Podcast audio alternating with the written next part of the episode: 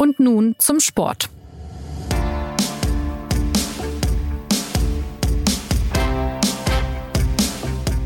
Herzlich willkommen zur neuen Folge des SZ Sport Podcasts. Erst ist Cristiano Ronaldo in die saudi-arabische Fußballliga gekommen, dann folgte Karim Benzema. Lionel Messi hat zwar abgesagt, aber er arbeitet ja ohnehin schon nebenbei als Tourismusbotschafter und gehört damit als einer der großen Sportstars auch zum Team Saudi-Arabien. Der Wüstenstaat hat zuletzt immer massiver in den Spitzensport investiert, offensichtlich in die eigene Fußballliga, aber auch international und in andere Sparten wie Golf, Tennis, E- und Motorsport. Welche geopolitische Strategie steckt dahinter? Welche Ziele hat Saudi-Arabien? Wie verändern die saudischen Milliarden den Sport? Und welche Rolle spielen andere Golfstaaten? Darum geht es in dieser Folge von Und nun zum Sport. Mein Name ist Anna Dreher und ich begrüße unseren Sportpolitik-Experten Thomas Kistner. Hallo Thomas. Hallo. Und Fußball- und Golfautor Felix Haselsteiner. Hi Felix. Hallo. Thomas, dass Saudi-Arabien viel Geld in den Sport investiert, ist schon länger zu beobachten. In den vergangenen Monaten aber haben sich die Meldungen geballt. Warum fährt das Land seine Investition denn jetzt derart hoch? Zum einen mal, weil es kann. Und ähm, zum anderen verfolgt das Land einen äh, ja, langfristigen Plan, mittelfristigen Plan, ähm, nennt sich äh, Saudi Vision 2030 und dient zuvorderst dem Ziel, die große Abhängigkeit äh, vom Öl zu verringern. Das äh, Öl, also die äh, Rohstoffe dort, ähm, bringen ähm, mitsamt der vernetzten Wirtschaftsbereiche fast drei Viertel äh, der Staatseinkünfte noch immer äh, zustande. Und da will man natürlich diversifizieren, denn die Ölvorräte sind endlich. Das ist übrigens äh, das gleiche wie mit dem Erdgas in äh, Katar. Die haben auch erkannt, schon äh, vor anderthalb Jahrzehnten, dass sie sich auf eine Zukunft ohne Erdgas oder mit immer weniger Erdgas äh, vorbereiten müssen. Und da ähm, versucht man sich eben in der weiten Welt zu vernetzen. Und wenn wir jetzt auf Saudi-Arabien schauen, dann sehen wir hier eine, auf, eine riesige Regionalmacht, die aufstrebt, immer weiter aufstrebt, sich auch über die Arabische Liga mehr und mehr mit äh, früher verfeindeten Ländern verbündet. Äh, auch der Krieg im Jemen äh, kam ja zum Erliegen und versucht diese ja äh, auch auch äh, kulturell und religiös bedingte Vormachtstellung. Saudi-Arabien ist praktisch das Führungsland in dieser Region. Äh, da liegt Mekka, ähm, da liegt Medina ähm, aus dieser, in diese natürliche Führungsrolle zu schlüpfen und sich weltweit zu platzieren, ähm, vielleicht auch demnächst äh, unter den BRICS-Staaten. Also da sind ganz große Ziele, viel größere Ziele ähm, zu beobachten als äh, die, die jetzt Katar und die kleinen Emirate antreiben, die sich insbesondere ähm, ja abschützen wollen und müssen, weil sie zu klein sind, um wirklich selber eine große Rolle zu spielen. Saudi-Arabien hat ähm, da also ganz eine ganze, ganze Menge vor. Und dazu gehören äh, zwangsläufig äh, auch im Sport die größten Ziele. Denn so über den Sport kann ich mich ähm, perfekt äh, dann auch mal kulturell in der Welt verankern. Und Sport ist sexy, all diese Dinge kommen da zusammen. So kurbel ich auch den Tourismus an, so mache ich das Land auch lebenswert für äh, ausländische Kräfte, Fachkräfte, die es braucht äh, bei der Diversifizierung, ähm, wenn man da einiges zu bieten hat. Und aus all diesen und einigen anderen Gründen mehr ähm, ist das das große Ziel. Und dafür greifen sie ganz, ganz tief in die Tasche. Wann hat Saudi-Arabien denn erkannt, dass Sport bestens ins Portfolio passt, wenn klar ist, dass man äh, sich nicht ewig auf sprudelnde Ölquellen und die daraus resultierende Macht und äh, das Geld verlassen kann? Du hast schon gesagt, Thomas, bei Katar ist es anderthalb Jahrzehnte her. Ähm, aber wann hat Saudi-Arabien diese Richtung in seiner geopolitischen Strategie eingeschlagen?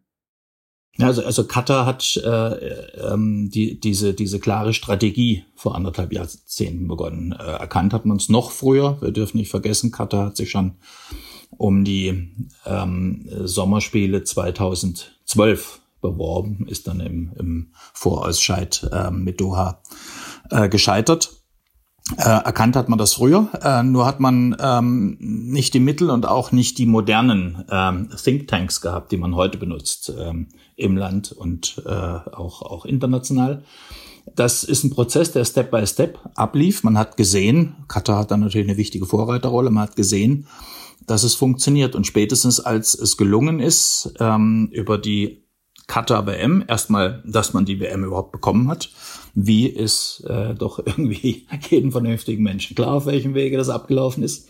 Aber ja. äh, man hat es geschafft und vor allem hat man danach äh, geschafft, die, die WM zu behalten und sie sogar umzuplatzieren. Also im mächtigen Fußball, im größten Sport der Welt, ähm, hat es die arabische Welt geschafft, dass ähm, diese WM dann notgedrungen natürlich ähm, im Winter stattfinden konnte. All das hat funktioniert und jetzt im Nachklapp ist es ja auch so, die Qatar WM war ein Erfolg. Überhaupt nicht äh, äh in den westlichen Ländern, wobei sie da auch kein, kein finanzieller Misserfolg war.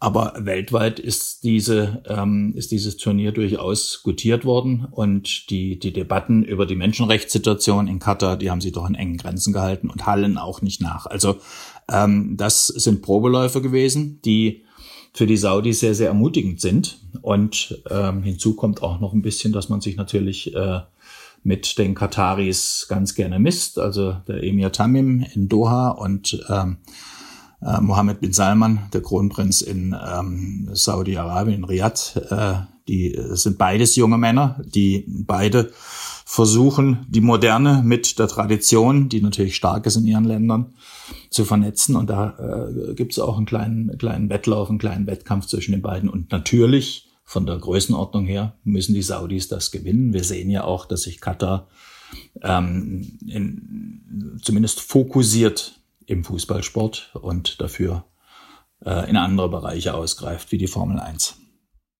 Gute Überleitung, weil eben nicht nur der Fußball eine Rolle spielt, sondern beispielsweise auch Schach, Motorsport, Handball.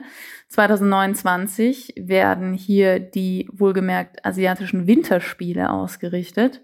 Außerdem hat Andrea Gaudenzi, der Vorsitzende der Männerprofitour ATP, also im Tennis, schon gesagt, er sei in Gesprächen mit dem Staatsfonds des Königreichs über ein Engagement ähm, in seiner Sportart. Und dann ist natürlich auch der Golfsport. Das war ähm, wahrscheinlich die Sportsparte, die zuletzt am meisten Aufsehen erregt hat in Kombination mit Saudi-Arabien. Erst hat das Land mit der Lift-Tour Konkurrenz zur renommierten PGA aufgebaut. Dann wurde das Profigolf quasi übernommen. Felix, was sind da denn die Hintergründe und was war der Auslöser für die Fusion?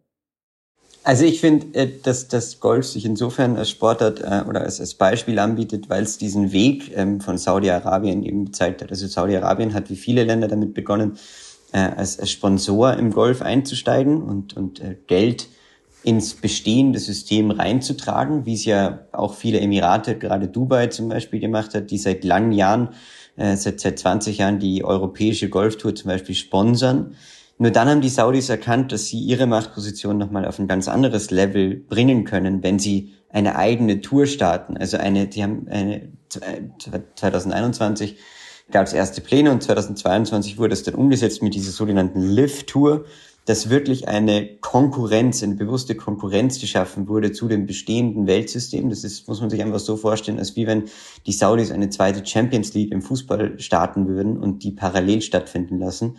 Äh, und äh, im Golf haben sie es dann eben geschafft, einige Spieler für wirklich absurde Summen ähm, rüberzuholen. Sie haben Phil Mickelson eingekauft für vermutlich um die 200 Millionen US-Dollar, ähm, die, die einfach nur bezahlt wurden fürs Antreten. Und das ist eben ein Unterschied, der, der im Sport so ja nie zu sehen war, dass Menschen einfach nur Geld bekommen haben fürs Dasein. Also gerade im Golf oder im Tennis ist ja die Leistungsgesellschaft das Entscheidende und die haben die Saudis komplett aufgelöst äh, und haben gesagt, wir ja, schaffen eine Drucksituation, in der das amerikanische Golf dann antworten musste. Und dieser Merger, der jetzt entstanden ist, der kam dadurch, dass, naja, die Amerikaner zwar ihre, äh, ihre Spieler dann mit mehr Geld auf ihre Seite gelockt haben, aber unter Druck gekommen sind, weil sie nicht diese finanziellen Ressourcen haben, die die Saudis haben. Und sie wussten, dass ähm, dieses Spiel, dieses, ich sage jetzt mal, Hochskalieren der Gehälter und der Einnahmen und des äh, des Geldes, das wirst du gegen die Saudis nicht gewinnen. Und das, ist den Amerikanern auch irgendwann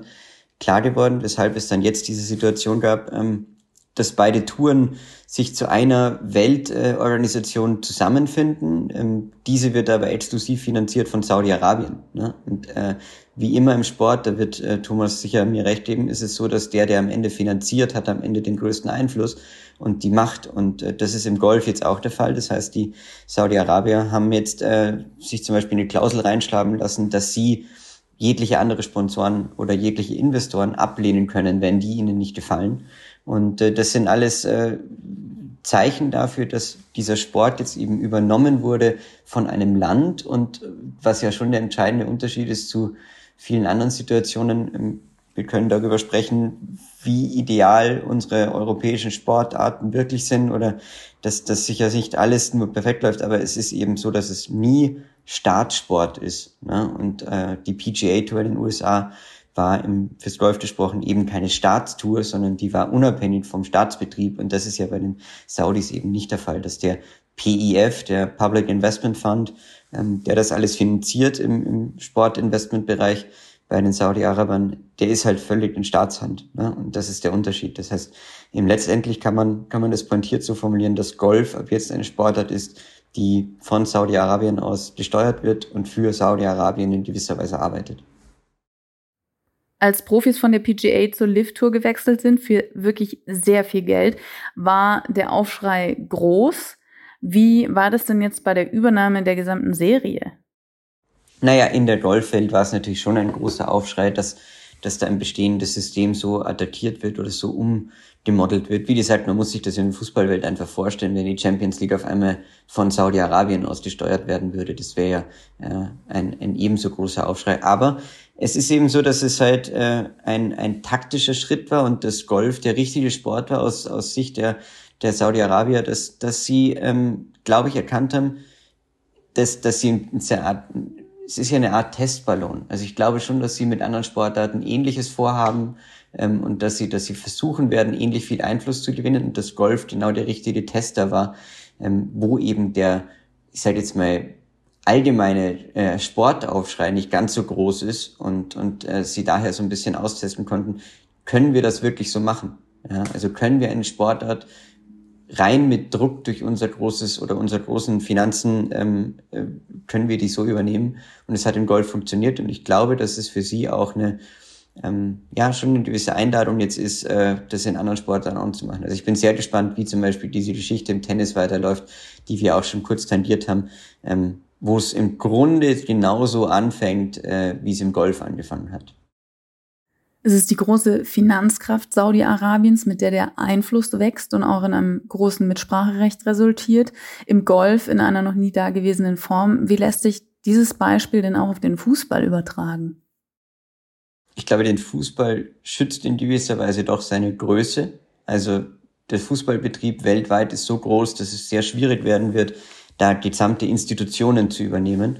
Ähm, dann sieht es ja daran, dass die, dass die Saudis es versuchen im Moment über Spieler, die sie nach Saudi-Arabien holen und äh, über Vereine, die sie in Europa kaufen. Also Newcastle United ist ja das ist jetzt äh, fest in saudischer Hand. Äh, es gibt ja weitere Übernahmeüberlegungen, ähm, wie man, wie sie sozusagen auch in anderen europäischen Ländern ihre Vereine äh, ja finden, die sie, die sich, die sich dann für sie eignen.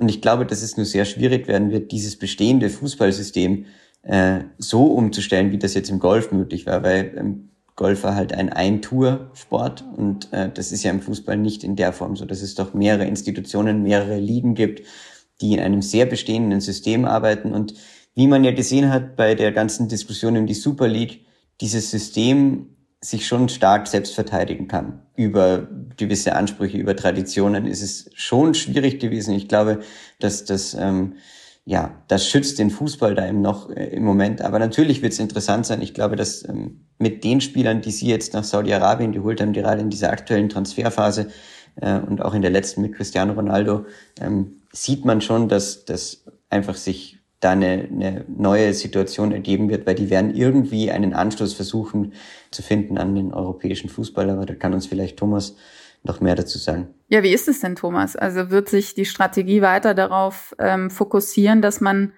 ähm, Clubs in anderen Ligen kauft und Sportstars mit Geld in die eigene Liga lockt? Oder ist da ist da Größeres im Gange ähm, und die, die WM-Ambitionen klammern wir mal aus. Darauf würde ich gerne später noch zu sprechen kommen.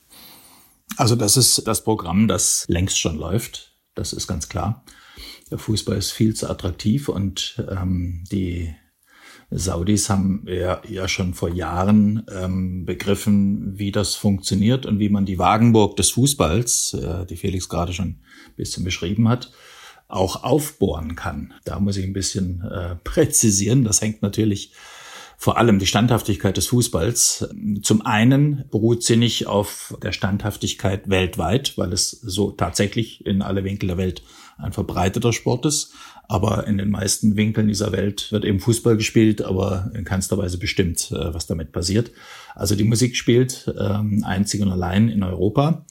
Da ist es so, und das haben wir beispielhaft gesehen an der Superliga-Revolte, äh, die dann auch nach drei Tagen ähm, schon wieder tot war worauf es ankommt. Also einer wie der FIFA, also der Weltverbandspräsident Gianni Infantino, der übrigens, und das ist eine Parallele zu dem, was in der Golfwelt gerade passiert, 2018, diese Zeitung selbst hat es damals aufgedeckt, mit äh, saudischen Investoren in klammheimlichen Verhandlungen stand, vorbei an seiner kompletten Vorstandschaft in der FIFA, die fast sämtliche FIFA-Rechte auszuverkaufen, dahin für damals 25 Milliarden äh, Dollar. Das ist ein Mann, mit dem ich absolut jeden Deal machen kann. Das heißt, wenn also äh, bei der bei dem Super League äh, Putsch vor, mhm. ich glaube vor zwei Jahren, wenn da ein Buddy von Infantino, der äh, im Übrigen von diesen Super League Plänen frühzeitig auch wusste, da sah, war sogar sein, sein, äh, seine rechte Hand teilweise zugegen bei den Verhandlungen.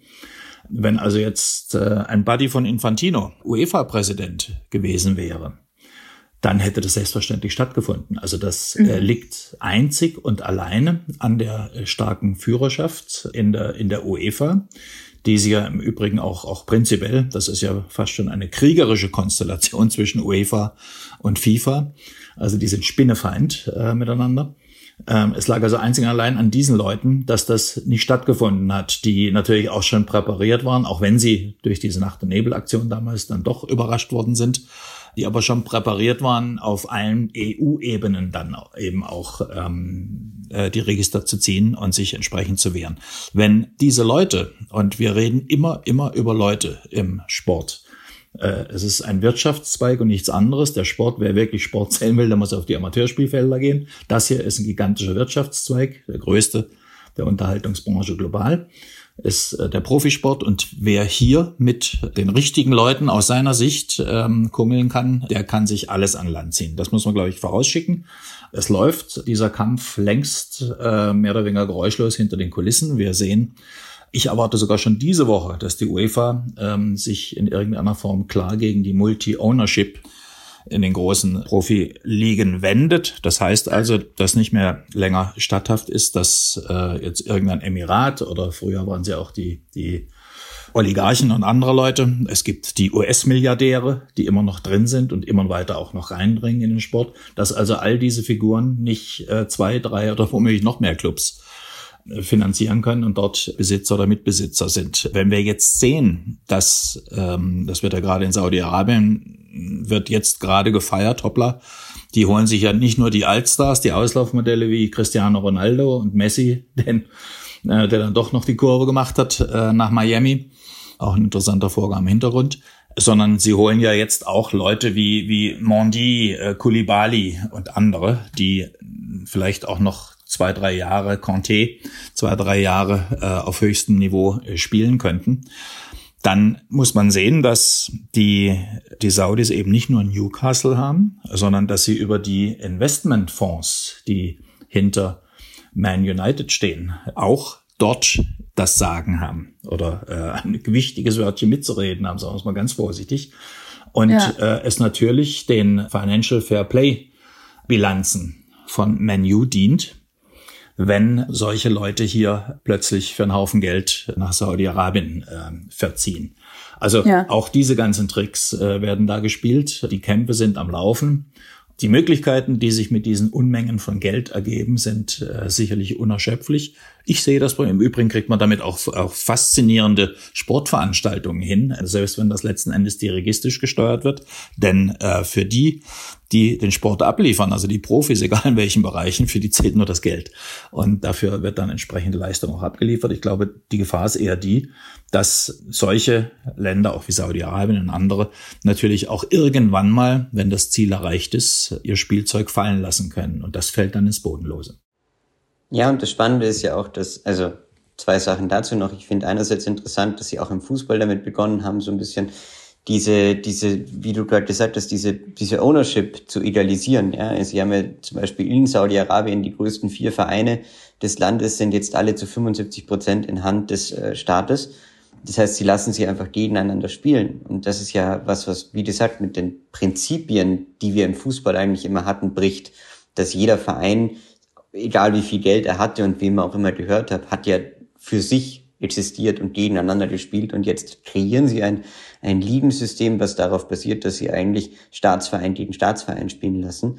Ähm, und ich glaube, dass sich das natürlich auch versuchen werden zu übertragen. Und daneben finde ich schon auch noch spannend, dass sie ja in die Breite des Sportes investieren. Also dieses, dieses hintergründige Einfluss nehmen, was du ansprichst, das ist schon äh, eindeutig zu sehen. Sie haben ja nur als Beispiel, Sie haben auch äh, in den E-Sport-Bereich äh, wahnsinnig viel Geld investiert. Sie haben, Sie haben zwei der größten Gaming-Institutionen gekauft für äh, Milliarden und, und haben die mergen lassen. Sie haben ins Boxen viel investiert. Sie haben versucht, diese Formel 1 zu kaufen, die ja dann gerade äh, Liberty Media wollte ja, glaube ich, als Eigentümer nicht verkaufen, wenn ich die, die Geschichte richtig in Erinnerung hatte und sie haben in der WWE und, und sie haben sozusagen in die, in die Breite des Sportes sehr viel Einfluss genommen. Und genau das versuchen sie ja im Fußball auch zu tun, über die verschiedenen kleinen Beteiligungen äh, bei Vereinen, die vielleicht vordergründig nicht immer so zu spüren sind und gleich sichtbar sind, aber äh, hintergründig ist das, ist das genau der Fall. Und äh, ein kleiner Randaspekt da ist natürlich, dass der Golfsport insofern praktisch ist, dass das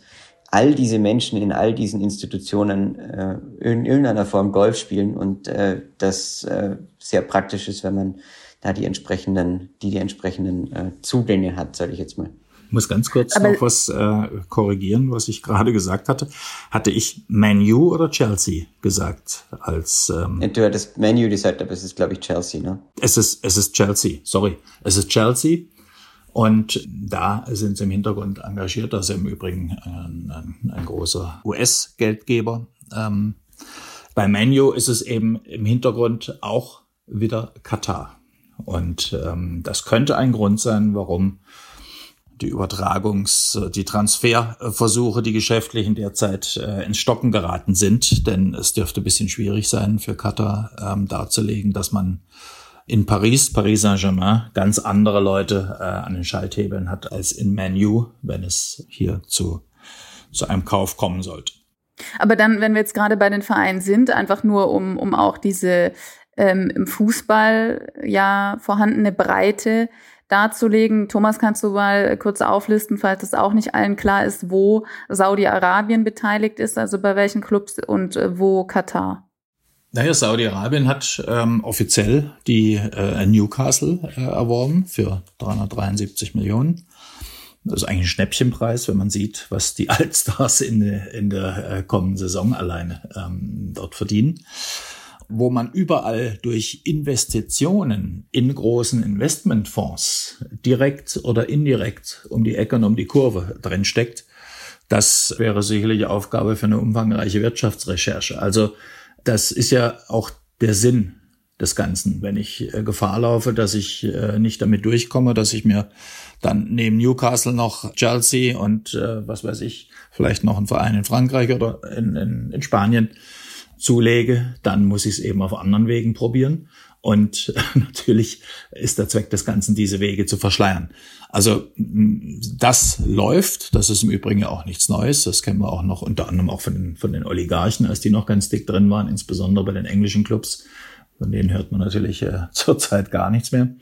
Das ist das System, wie es läuft. Und wenn dann die UEFA über ihre Instrumente versucht, das Ganze ein bisschen einzudämmen, äh, wir haben ja gesehen, auch Financial Fair Play nutzt nicht immer, Stichwort Man City, dann ähm, gibt es eben diese Möglichkeiten, auch die Bilanzen auszugleichen. Wenn die Financial Fairplay Bilanz zu sehr in Schräglage gerät, dann müssen halt einfach mal ein paar Spieler runter von der Gehaltsliste und für einen, für einen dicken Preis verkauft werden.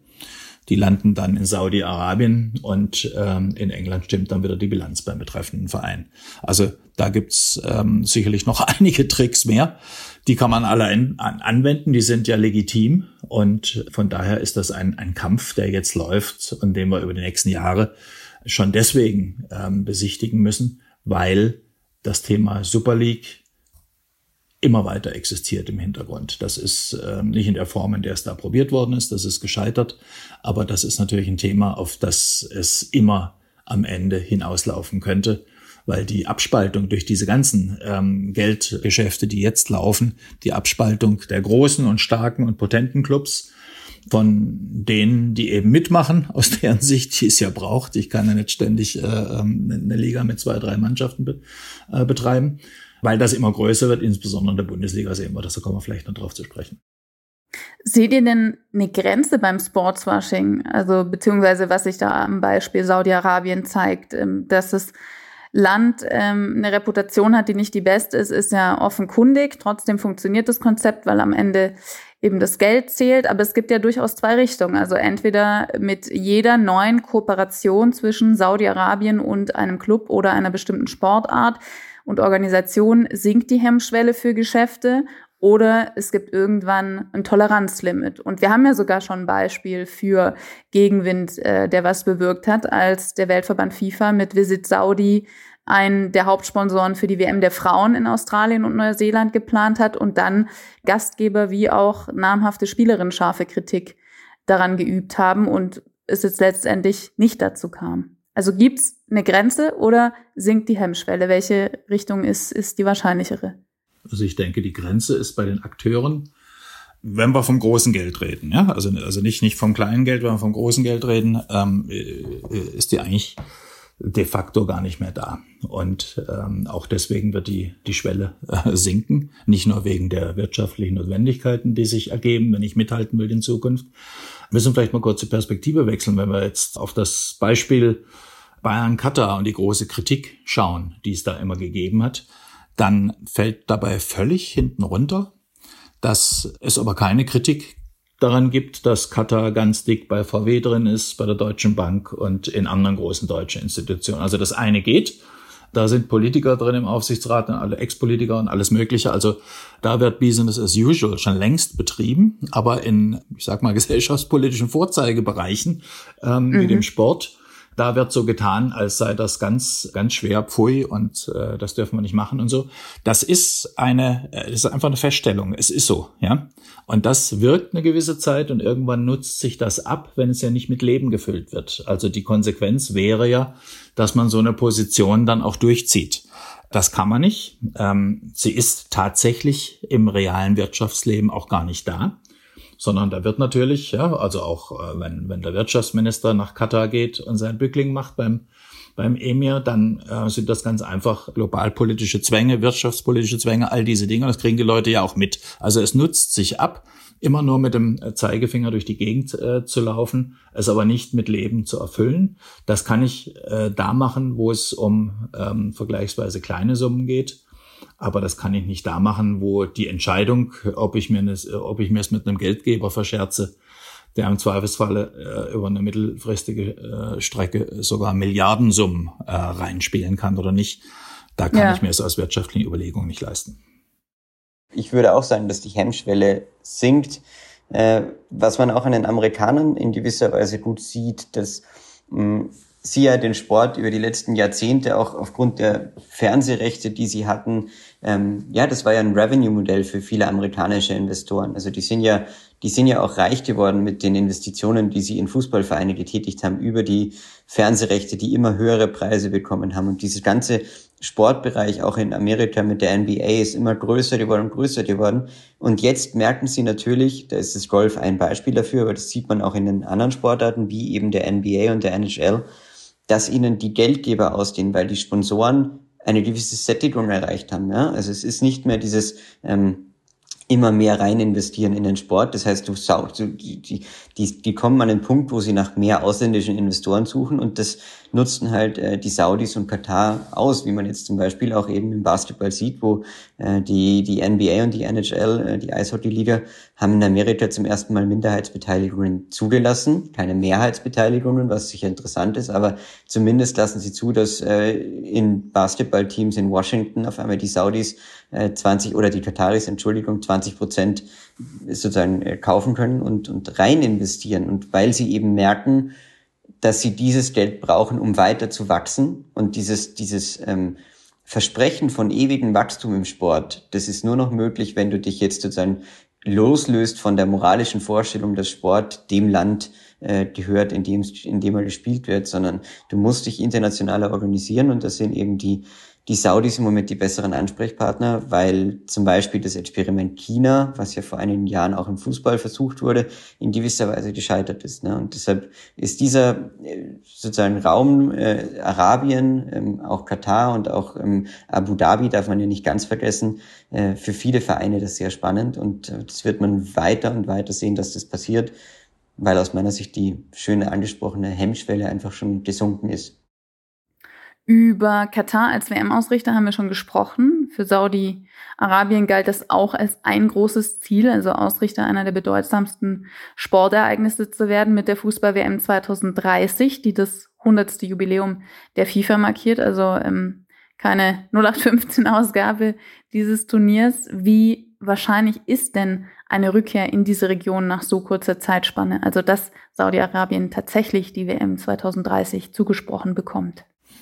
Also 2030 ist, äh, äh, glaube ich, schon, schon klar vom Tisch, weil dafür hat Saudi-Arabien ähm, oder hätte tatsächlich die, die Dreifachbewerbung asiatisch, äh, afrikanisch und europäisch gebraucht. Mit Griechenland und Ägypten sowas angedacht, aber man hat in äh, Athen und in Kairo äh, schon klar bedeutet, äh, wir haben jetzt andere Probleme. Ähm, die ganzen äh, ökonomischen ähm, Auswirkungen äh, des Krieges in Europa und so weiter. All diese Dinge äh, spielen damit rein. Aber die ähm, Saudis haben auch erkannt, dass ähm, es für sie selber, für die eigenen Pläne eigentlich besser ist, ähm, die WM 2034 hat man ein bisschen mehr Vorlauf. Das ist ja auch nur noch elf Jahre hin, ja, für so ein mhm, Riesending. Mhm. Äh, und wir reden dann ja auch von 32 Mannschaften. Ab der WM 26 sind es ja zwei, äh, zwei, äh, 8, sorry, 48 Mannschaften und nicht mehr 32 Mannschaften. Also die halbe Welt nimmt teil. Dann kann Saudi-Arabien auch wieder alleine antreten. Ja? Also ähm, die zweite Weltmeisterschaft nach einer in Katar kann natürlich nicht auch wieder alleine in einem arabischen Land. Das ist so äh, ja. geregelt. Also das, kann auch nicht äh, alle, alle acht Jahre nach Europa gehen. Ne? Macht ja auch Sinn bei einer Weltmeisterschaft. Wenn wir jetzt sehen, wie der dickste Buddy äh, des Kronprinzen im Weltfußball, das ist der gute Infantino, der FIFA-Präsident, ähm, wie da schon geraunt wird, man könne diese Weltmeisterschaft 2030 ja auch so aufstellen, dass man sie sowohl in Europa, nämlich Spanien, äh, Portugal, die stehen ja äh, gemeinsam im Ring. Ich glaube, in Marokko, glaube ich, auch noch, also so, so Mittelmeeranrainer, dann wäre Afrika auch noch mit drin. Mhm. Ähm, also die WM dort austragen und das Eröffnungsspiel und äh, am Ende noch irgendwelche äh, großen Festivitäten in Argentinien, Uruguay äh, stattfinden lassen, dass man also diese Viererbewerbung in Südamerika dann gleich noch mit abräumt, indem man praktisch eine WM kreiert äh, in, in, in der latinischen Welt. Und ähm, einmal das Thema 100 Jahre äh, FIFA-Weltmeisterschaft. Die erste WM 1930 hat in Uruguay stattgefunden. Dabei berücksichtigt und andererseits auch die lästigen Europäer mit abräumt, indem man ihnen eben diese WM dann äh, gibt in Spanien und Portugal. Und dann ist der Weg frei. Da, dann schreit ja förmlich alles nach einem asiatischen ähm, Ausrichter danach und dann müssten die Saudis auch nicht mehr andere Länder mit reinziehen, denen sie dann im Servicefalle, so war es ja vorgesehen, auch noch die Sportstätten finanzieren müssen. Das waren ja Gründe, warum sie die Griechen und auch die Ägypter ähm, erstmal für das Projekt interessiert haben. Und dann können Sie also wirklich mit, mit Vollgas in diese ähm, Veranstaltung 2034 gehen. Ich glaube, das ist die Vision. Und auf der anderen Seite kommt hinzu, Stichwort ähm, Asien Games 2029. Die Saudis haben natürlich auch erkannt, dass äh, es im olympischen Sport einen ständigen Bedarf an Winterspielveranstaltern gibt. 2030 ist jetzt noch nicht vergeben. Und das heißt, ähm, dass man, ähm, wenn man die äh, asiatischen Winterspiele 2029 mit all diesen Kunstschnee äh, und sonstigen äh, Wahnsinnshallen äh, hinter sich gebracht hat, dass man äh, auch in diese Lücke stoßen kann und vielleicht mal irgendwann in absehbarer Zeit Winterspiele ohne Gegenkandidaten an Land ziehen kann. Das sind das, große äh, Aufgaben. Ne? Große Aufgaben und eine skurrile Entwicklung, auch wenn wir das leider schon kennen und man das da ähm, irgendwie schon gewohnt ist. Was hingegen ungewohnt ist, ist, dass eine Verbindung zum Geld aus der Golfregion gekappt wird. Wir haben den FC Bayern in dieser Folge schon erwähnt. Der Vertrag mit Qatar Airwaves wurde nicht verlängert. Der Impuls soll aber nicht vom FC Bayern aufgrund der ähm, Fanproteste ausgegangen sein, sondern vom Emirat.